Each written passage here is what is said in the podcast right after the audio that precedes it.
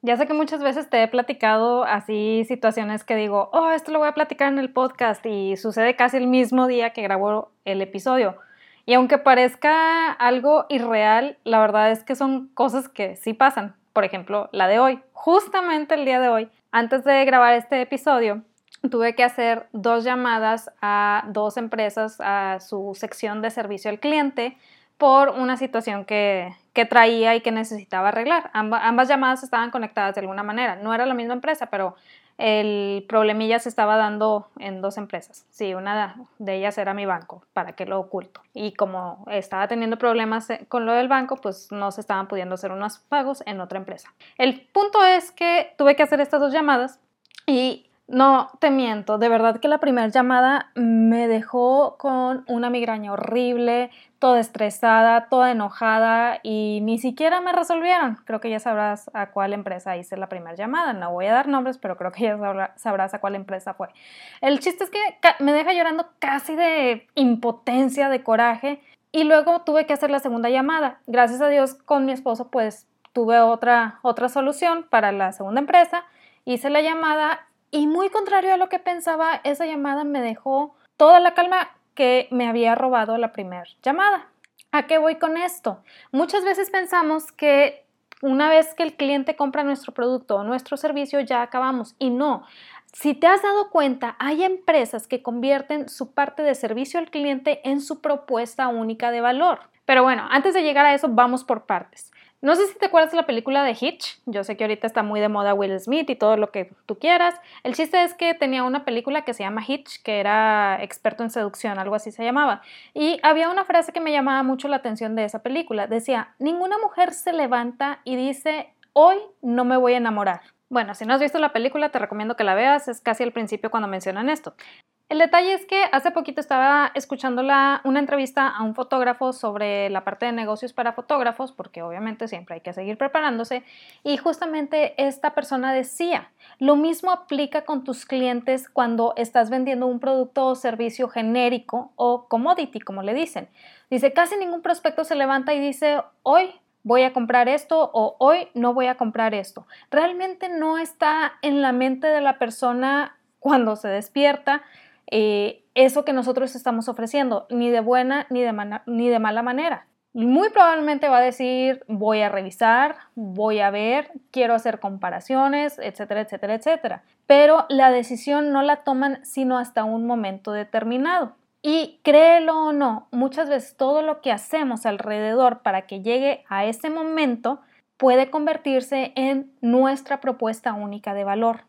Es decir, puede convertirse en ese diferenciador que tanto has estado buscando. Porque, aunque no lo creas, todo lo que envuelve, todo lo que se desarrolla alrededor de llamar la atención de tu prospecto, de atenderlo, de contestarle, es parte de tu mensaje de venta, es parte de, tu branding, de, tu, de lo que estás mostrando, de lo que estás eh, haciendo sentir a tu prospecto o a tu cliente. Y si no nos tomamos en serio esa parte, si estamos tratando de abarcar todo y contestar yo todos los mensajes y demás, muchas veces estamos privándonos de encontrar algo que puede convertirse en tu propuesta única de valor. Pero bueno, antes de que te pierdas, antes de, adentrarme más en esto, primero que nada, buenos días, mi nombre es Wendy Vázquez, soy emprendedora, fotógrafa, esposa y justamente hace poquito he estado adentrándome al interesante mundo de aprender a crear aderezos. No sé, como que me está llamando la atención. Y el día de hoy quiero que platiquemos de cómo tu servicio al cliente, ya sea antes, durante o después, se puede convertir en esa propuesta única de valor. Todo el mundo nos dice, tienes que darle más cosas al cliente para que sienta que vale la pena lo que ofreces. Tienes que eh, pues generar mucho, mucho valor con todo lo que le das. Y tienes que crear una oferta y tienes que hacer mil cosas y agrégale esto, agrégale el otro, aquello y agrégale aquello. Total, que empezamos a dar y a dar y a dar y a dar y a dar. Y realmente no nos estamos fijando en algo muy importante. ¿Le está importando al cliente lo que estamos dando? ¿Realmente le está sirviendo de algo? ¿Realmente lo estamos cautivando o somos como ese pretendiente molesto que está apareciéndose en todos lados y a todas horas y comprando cosas y haciendo mil regalos y que realmente pues la persona a lo mejor no tiene interés? Podemos llegar a convertirnos en eso con nuestro negocio. Entonces, antes de empezar a amontonar cosas que darle a la persona y llegar a un punto de frustración y enojo y de competir por precios, vamos a evaluar de qué manera podemos dar un mejor servicio. Y créeme, no es redescubrir el hilo negro, no es darlo todo por centavos, simplemente puedes hacer algo tan sencillo como tener procesos con un fin, entenderlos y usarlos a favor de tu cliente y tuyo. Hay un copywriter muy bueno que se llama Drayton Beard que dice, a veces no es lo que vendes precisamente, sino los pequeños extras que agregas a lo que vendes lo que hace toda la diferencia. Y así podemos irnos a nuestro proceso de ventas, a lo que el cliente tiene que pasar con nosotros para poder llegar a la compra. Me vas a decir, oye Wendy, pero es que si ya me compró, ¿de qué me sirve el después? Ahorita vamos a ver ejemplos de esos, pero vámonos por partes. Vámonos con lo primero. Te voy a dar algunos puntos en los que te puedes fijar para ver de qué manera puedes convertir esas pequeñas transacciones, esos pequeños pasitos en tu propuesta única de valor. El primer punto que puedes usar para que juegue a tu favor y que muchos, muchos emprendedores olvidamos poner atención en esto es claridad en el trayecto. De verdad que un cliente con claridad o un prospecto con claridad aumenta la probabilidad de compra, aumenta la probabilidad de querer entregar su dinero y obtener el beneficio que nosotros podemos darle. Porque, porque sabe lo que va a recibir y sabe pues qué tanto le va a dar resultados, etcétera, etcétera, etcétera. Y sobre todo, sabe cuál es el proceso que va a llevar para obtener ese resultado. La verdad es que muchas veces nos detenemos a comprar algo porque no sabemos cómo va a estar el proceso. Es decir, dices, bueno, pues es que encontré esta cuenta, me pareció muy interesante, mandé mensaje, me contestaron con mil opciones y ya no supe qué escoger y no, después las reviso. Y ese después las reviso se convierte en, nunca las voy a revisar porque pues, no sé qué sigue de ahí, no sé cuál es el siguiente paso, no. Pues todas las opciones tienen muy buenos resultados, o sea, no estoy hablando de productos malos, Todas las opciones tienen muy buenos resultados, entonces no sé cuál es la que más me conviene a mí. Y así una venta potencial se convierte en algo que nunca ocurrió. Ahora, no quiero decir que no des catálogos, obviamente el cliente tiene que saber todo lo que ofreces, pero ve de qué manera eh, o en qué punto es bueno soltar el catálogo, pero para que la gente o para que tu prospecto esté más empapado y ya listo para tomar una decisión. Aquí un pequeño tip que te puedo dar y que realmente te va a servir, te va a servir mucho para que tu cliente pueda tener paz y claridad en su proceso contigo es traza un mapa. De verdad, traza un mapa. Suena muy sencillo y la verdad lo es, pero trazar el mapa va a ayudar a que tú te hagas las preguntas necesarias. ¿Cuál es el primer paso? ¿Cómo me encontró mi cliente o mi prospecto?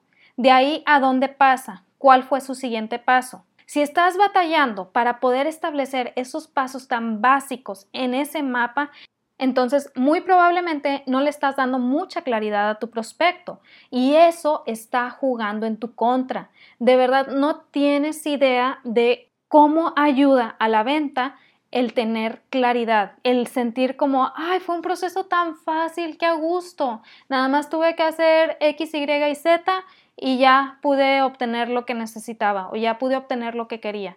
Y aquí muy probablemente me vas a decir, Wendy, es que les explico y les pongo en la, en la carta de ventas y todo cuál es el proceso y la gente no lee y como no lee, pues no hace caso y como no hace caso, entonces tengo muchos clientes problemáticos. Obviamente, para poder desarrollar bien tu carta de ventas, tenemos que hacer mucha investigación de fondo y a veces puede ser cansado o puede ser tedioso, pero créeme que eso ayuda a que a que ti, tú puedas tener un mejor control y mucho más claridad a la hora de empezar la conversación. Tu mensaje de venta es una conversación que tienes con tu prospecto, como si tu prospecto estuviera enfrente de ti.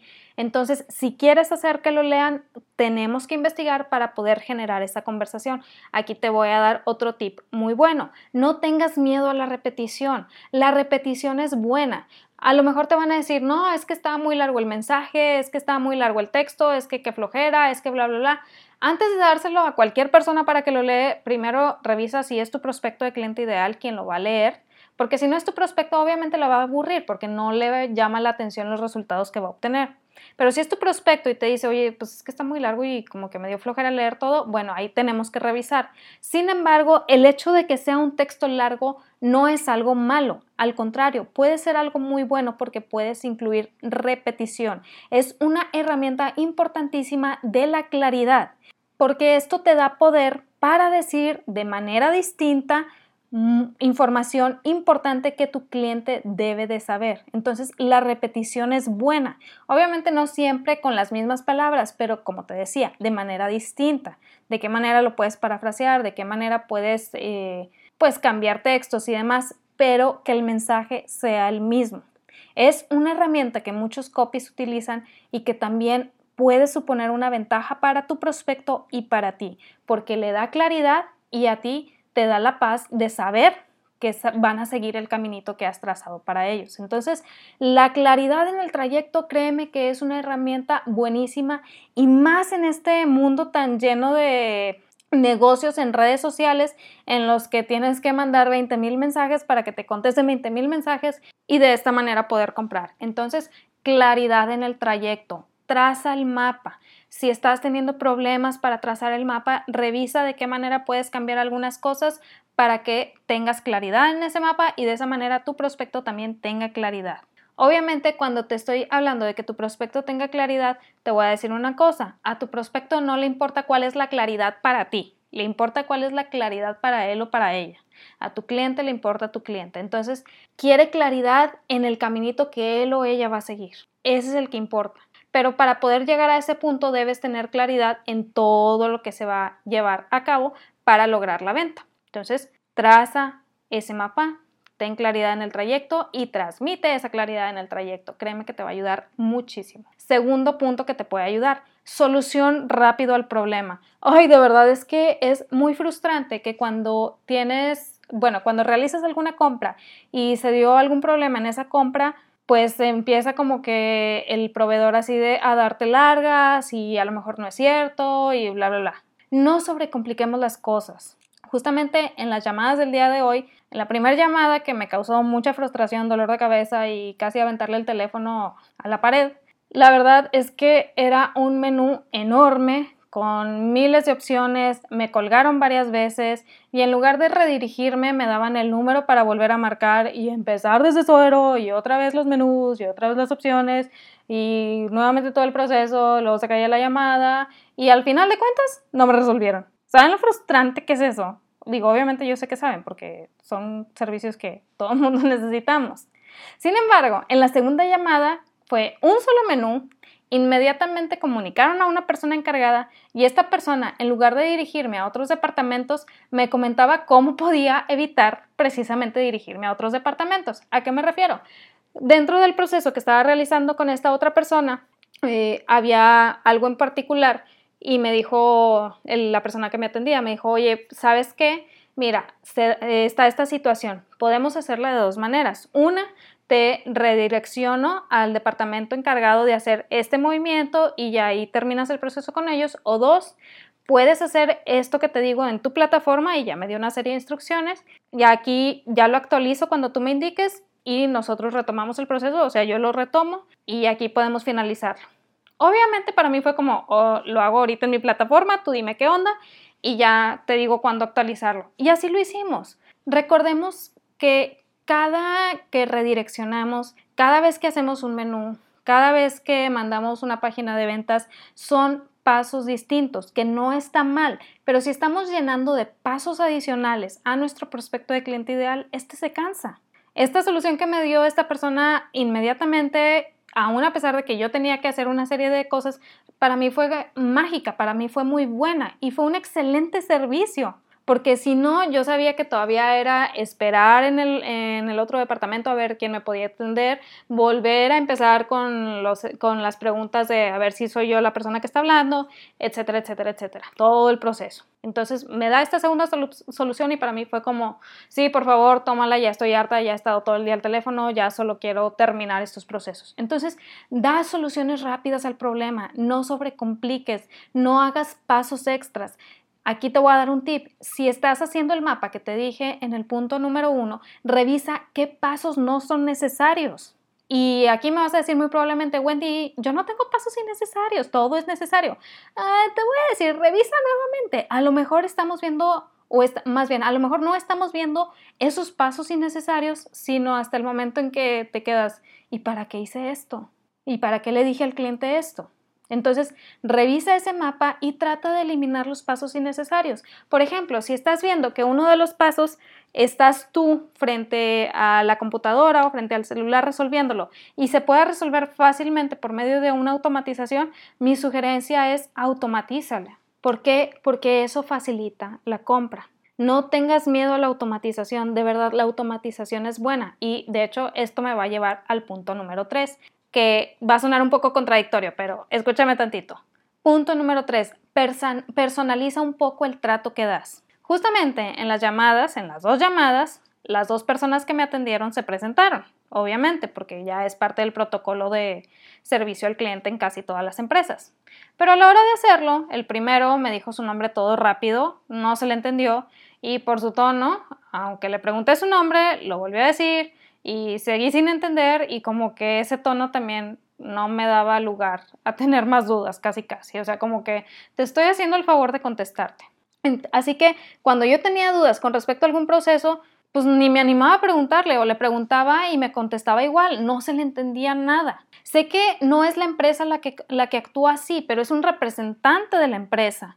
Y uno sabe que cuando llama a este tipo de empresas siempre es lo mismo. De hecho, mi esposo estaba escuchando la llamada porque la tenía en altavoz y nada más me hacía miradas de, pues como que, ay, pobrecita, sé lo que es eso. Y sí, cuando colgué me dijo, sé lo que es eso y me contó una anécdota de cuando a él lo atendieron igual. ¿Qué quiere decir? Que todos estamos acostumbrados a los malos tratos por parte de estas empresas, tristemente. En cambio, en la segunda llamada hubo algo que me gustó mucho. Obviamente en la segunda llamada también la persona me comentó su nombre y luego me preguntó mi nombre y le dije, ah, pues me llamo Wendy. Y me dice, mira, la verdad, eh, por motivos de seguridad y políticas de la empresa necesito tu nombre completo porque eh, así puedo verificar ciertos datos, etcétera, etcétera, etcétera. Le dije, ah, claro que sí, y ya le di mi nombre completo, apellidos y todo. Él lo, lo transcribió en su computadora o no sé qué hizo, obviamente, y luego ya continuamos la conversación y me siguió llamando Wendy. Eso es algo bueno. ¿Por qué? Porque aunque sabía la necesidad de, los datos completos, sabía que para mí era más importante, bueno, no más importante, sino que me hacía sentir mejor si me llamabas Wendy a mi nombre completo. La persona me dijo su nombre, me lo dijo muy claramente, se aseguró en todo momento que se escuchara bien, que la información que me diera fuera clara, me preguntó varias veces si estaba al tanto de lo que estaba diciendo, si tenía claridad en lo que estaba diciendo. Cuando hubo un intercambio de números, porque pues que el número de folio de lo que no sé qué y no sé cuánto, obviamente eh, repitió números, se aseguró de decirlos claramente, etcétera, etcétera. En la primera llamada, de verdad que Ay, no, ya mejor ni, ya ni digo, porque ya va a aparecer más una queja de la primera llamada. El chiste es, se aseguró de seguir todo su proceso bien hecho, pero al mismo tiempo se aseguró de que yo estuviera consciente de todo lo que se estaba dando. Entonces, sí, en la segunda llamada, el que fuera un proceso personalizado, pues era algo bueno. Sin embargo, sin embargo, el detalle es que aquí lo que estaba tratando de resolver en la primera llamada, que no me resolvieron, era algo que se podía hacer de manera automatizada. Y lo peor del caso es que podía ser automatizado y se hubiera resuelto en menos de dos minutos. Pero ahora no, ahora tengo que ir a sucursal. El chiste es, personaliza un poco el trato que das. No tienes que eh, mandarle florecitas a todo mundo, pero te digo, en esta segunda llamada, la persona, aún a pesar de que tenía que revisar eh, datos duros de información mía, en todo momento se aseguró que yo estuviera segura de lo que estaba pasando, que yo estuviera tranquila con lo que estaba pasando y sobre todo que tuviera la certeza de hacerlo, de que iba a hacer lo posible por resolver mi problema. Imagínate cómo se siente un cliente cuando después de tener una llamada en donde al vato le valió lo que le estaba diciendo, no me resolvió y me trató de la patada, puedo tener esta experiencia en donde la persona obviamente no me lo está diciendo con palabras, pero sí con lo que está haciendo, se está tratando de asegurar de que yo entienda y tenga claridad en el proceso y que sepa que va a hacer lo posible por resolverme. Esto es personalizar también. Esto es tratar a tu cliente como humano, porque tu cliente es humano. Recordemos esto, es muy, muy importante. Dejemos de verlos como números y empecemos a verlos como los humanos que son. A nosotros, cuando vamos a comprar, nos gusta que nos vean como humanos. Entonces, hagamos lo mismo por nuestros prospectos y por nuestros clientes. Y aquí muy probablemente me vas a decir, Wendy, es que si automatizo, entonces no voy a poder hacer eso que tú me dices porque va a ser todo muy robótico. Ya lo he platicado en otras publicaciones eh, anteriormente. Pero automatizar es tener sistemas implementados que se manejen por sí solos. No quita el hecho que se pueda personalizar un poco el trato o que dentro del sistema se dé esta personalización, dependiendo de cómo manejes tu negocio. Te digo, en la primera llamada se pudo haber resuelto por un proceso automatizado, la segunda no, la segunda sí reconozco que era necesaria la llamada, pero en la primera me trataron de la patada, hubiera preferido mil veces poder resolverlo de manera automatizada. Para recibir esos tratos, no gracias. Y la segunda llamada dices, pues sí, sí me hubiera gustado que fuera un proceso automatizado, pero la verdad es que me dio tan buen servicio que me, me, encantó que me atendiera fulanito de tal. Y todavía me acuerdo de su nombre. Del primero ni me acuerdo, porque pues nunca le entendí, pero del segundo todavía me acuerdo de su nombre. Muchas veces, contrario a lo que se cree, poder automatizar es también ser más personal en nuestro servicio, porque volvemos al punto anterior manejamos un mensaje de venta o un proceso de automatización que se da con base en una conversación y esa conversación permite al cliente sentir que lo que tú estás ofreciendo es para él o para ella y solamente para él o para ella. Entonces, sí, Personalizar no es pelearse con la automatización, simplemente es revisar el mapa que trazamos en un inicio y ver qué procesos se pueden automatizar y qué procesos pues no es tan necesario la automatizada, pero tampoco te va a robar a ti mucho tiempo y sí vas a poder dar un muy buen servicio, aunque seas tú el que está ahí presente. El mapita que hacemos al inicio nos da claridad en todo esto. Entonces, traza tu mapa, traza tu mapa, traza tu mapa. Y punto número cuatro, y el que muchas veces confundimos. Da más. No necesariamente productos físicos, por eso nos confundimos. No des productos físicos. Si estás ofreciendo infoproductos, no des miles de infoproductos. Simplemente da la milla extra. Sorprende a tu prospecto de alguna manera. No quiero decir que no, no armes ofertas con respecto a lo que necesita tu prospecto de cliente ideal. Obviamente no va por ese lado armar una oferta o un paquete de, de, beneficios sí es bueno, pero no simplemente dar por dar. Me recuerda cuando hacían las carreras presenciales, los 5K, 10K y demás, y te dan una bolsa con mil flyers y mil cosas y casi nunca, digo, yo sé que suena muy greedy, pero ahorita voy al punto, casi nunca te dan muestras de nada. ¿Qué sucede? La gente tira los flyers en primera porque les están dando 50 flyers de uno solo, es como, pues es mucha publicidad para la persona, entonces la, mayoría de la gente tira los flyers. Y luego si no estás dando muestras, pues no estás siendo diferente de lo que hace todo el mundo. Obviamente no estoy diciendo que des productos gratis, pero sí ver de qué manera puedes diferenciarte. Entonces, este punto va por ese lado, da más no necesariamente productos físicos, pero sí de qué manera puedes dar más y sorprender a tu prospecto. Te voy a dejar unos ejemplos aquí. Puede ser algo personalizado para tu prospecto, puede ser un aviso, puede ser un evento sencillo especial. Con evento no me refiero a que crees algo grandísimo, puede ser incluso algo en línea, puede ser una nota, algo tan sencillo como una nota. Una nota escrita a mano no tienes idea de cuánta ventaja representa. De hecho, justamente hace el año pasado tomé un curso que me gustó mucho y algo que mencionaba el mentor, el autor del curso, es que cuando él recién comenzó a dar ese curso, una de las cosas que hacía es que cuando le hacían alguna pregunta, no muy técnica, sino más eh, genérica, de, con respecto al curso o con respecto a cuándo se abría, etcétera, etcétera, lo que él hacía es que eh, anotaba la respuesta en un papel, le tomaba foto al papel y se la mandaba al prospecto. La mayoría de la gente va a decir, ay, pues qué oso, es tiempo perdido, etcétera, etcétera. Pero eso sirvió como una gran ventaja para esta persona. ¿Por qué? Número uno, no tomaba mucho y número dos, generaba dos cosas. Uno, que el prospecto se sorprendiera porque se salía de la rutina. Tú haces una pregunta eh, por medio de un chat, por medio de WhatsApp, lo que tú quieras, y pues generalmente la respuesta es igual, por medio del chat, por medio del WhatsApp, es decir, escrita en esa plataforma. Entonces, cuando tú le mandas una imagen con la respuesta, ya lo sacas de esa rutina. Y sacarlo de esa rutina hace que se llegue a la segunda parte, que se fije más en lo que tú le respondes. La realidad es que hoy en día, en una sociedad tan tecnológica como la nuestra, nos da todavía mucho más curiosidad leer las cosas escritas a mano. Es parte de la naturaleza humana, entonces aprovecha esa ventaja y ve de qué manera lo puedes convertir en parte de tu propuesta única de valor. Otro ejemplo es quienes mandan un correo diario. Hacen una mezcla muy buena de entretenimiento y enseñanza y es algo muy padre. Y al no ser redes sociales se aseguran una mayor lectura. Es decir, Puedes incluso agarrar el contenido que creaste para un reel o para una publicación, hacer esa mezcla entre, entretenimiento y enseñanza y convertirla en un correo. Y aquí muy probablemente también me vas a preguntar, Wendy, ¿a poco tú estás suscrita a listas de correo y lees los correos todos los días? Te mentiría si te dijera que, los leo todos los días, pero sí los tiendo a guardar y me dedico cierta cantidad de tiempo para eh, leerlos.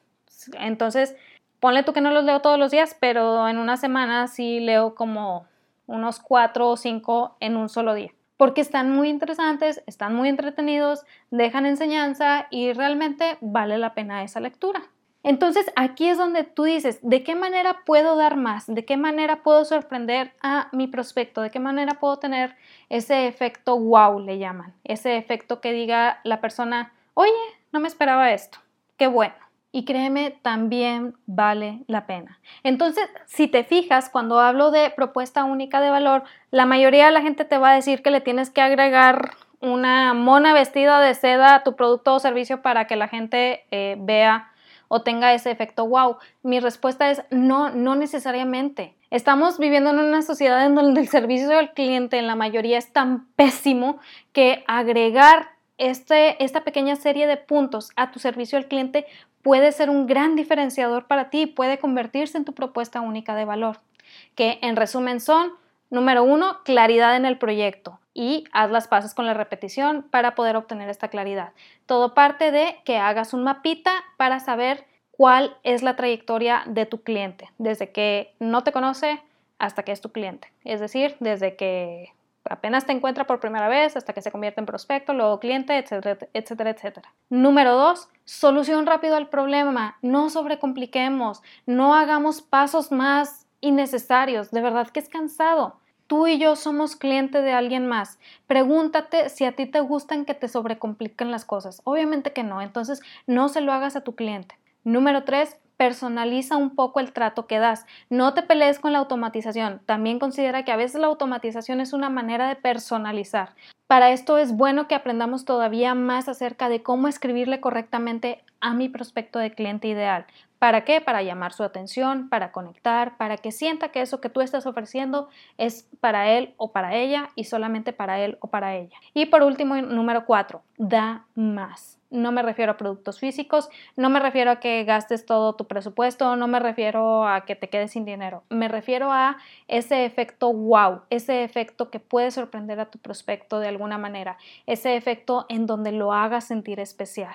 Puede ser una nota escrita a mano, puede ser el correo diario, puede ser algún regalito que le des, ahí sí, no, tampoco te estoy diciendo que no lo hagas, obviamente, también puede ser de esa manera, pero el chiste es crea el efecto wow. No te fijes qué tan grande es lo que vas a dar, sino qué tan buen resultado le va a dar a tu prospecto. Y créeme que va a ser un gran diferenciador para ti, para lo que ofrezcas, para tu negocio en general y también para la manera en que tus clientes y tus prospectos te perciban. Espero que te haya servido lo que platicamos el día de hoy. De verdad que es un tema que se me hace muy, muy interesante. Me encantaría profundizar todavía más en él, pero la verdad es que el tiempo que tenemos, pues obviamente es muy poquito. Si quieres profundizar más en estos temas y tener más información al respecto, te invito a que te suscribas a mi lista de correos. Ahí comparto cosas que no comparto en ningún otro lado y también son los primeros en enterarse cuando saque los cursos, talleres y programas y sobre todo recursos gratuitos que te pueden ayudar a crear una mejor conexión con tu prospecto, con tu cliente o incluso hacer que el que no te conoce voltee a verte. Te dejo el link aquí más abajo, suscríbete Y recuerda que si conoces a alguien que le pueda servir esta información, no lo dudes, mándale este episodio, de verdad no sabes de qué manera le puedes ayudar. Y sobre todo recuerda que en ti está el potencial para construir algo padrísimo, algo grande, algo extraordinario, pero de nada sirve que yo te lo diga si no te la crees tú primero. Créetela, vívelo, haz lo tuyo, sueña en grande y nos vemos el siguiente martes. Bye.